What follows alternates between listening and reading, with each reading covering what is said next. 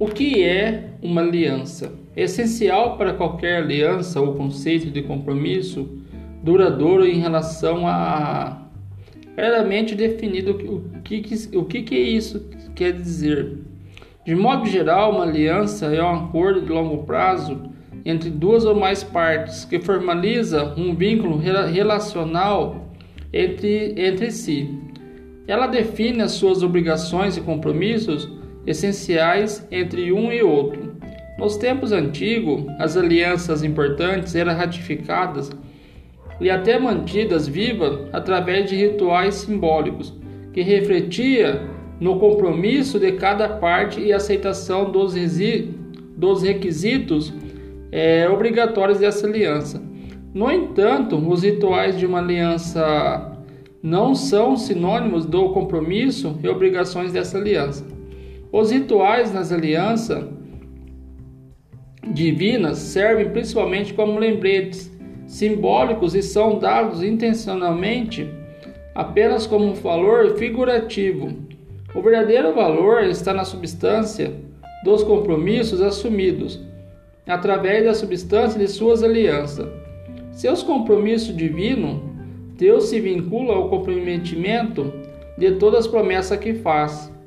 Em uma aliança divina, Deus define as obrigações básicas que ele impõe a si mesmo e, em geral, aos outros participantes.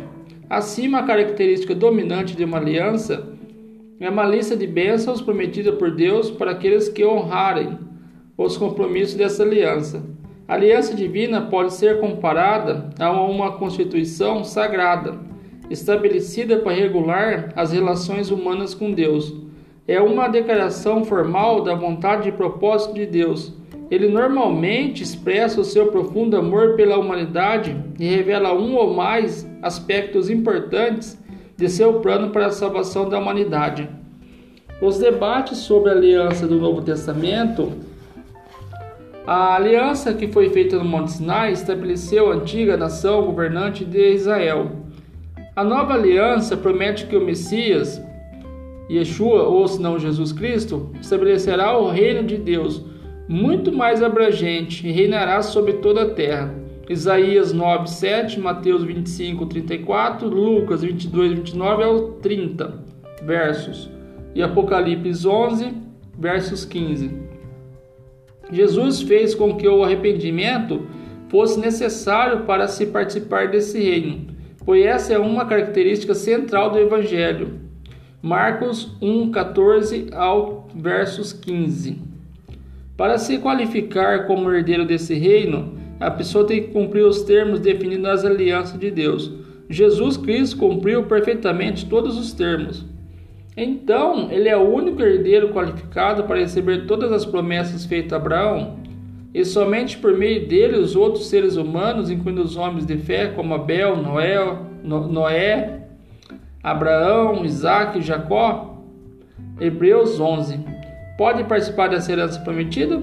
Como Paulo explicou, se vocês são de Cristo, são descendentes de Abraão e herdeiros da segunda promessa.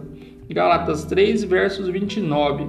Pedro confirmou esse papel central de Jesus, ou Yeshua, dizendo que não há salvação em nenhum outro, pois debaixo do céu não há nenhum outro nome dado senão aos homens pelo qual devemos ser salvos. Atos 4, versos 12. É por isso que o papel de Jesus Cristo nas alianças de Deus é tão vital. Essas alianças contêm a promessa de salvação, que que só ele, como Messias, pode tornar realidade. Cada aliança traz pontos específicos a respeito da solução final de Deus para o problema do pecado e do mal. E a nova aliança lida diretamente com o aspecto do coração para essa solução. Muito obrigado, um ótimo dia.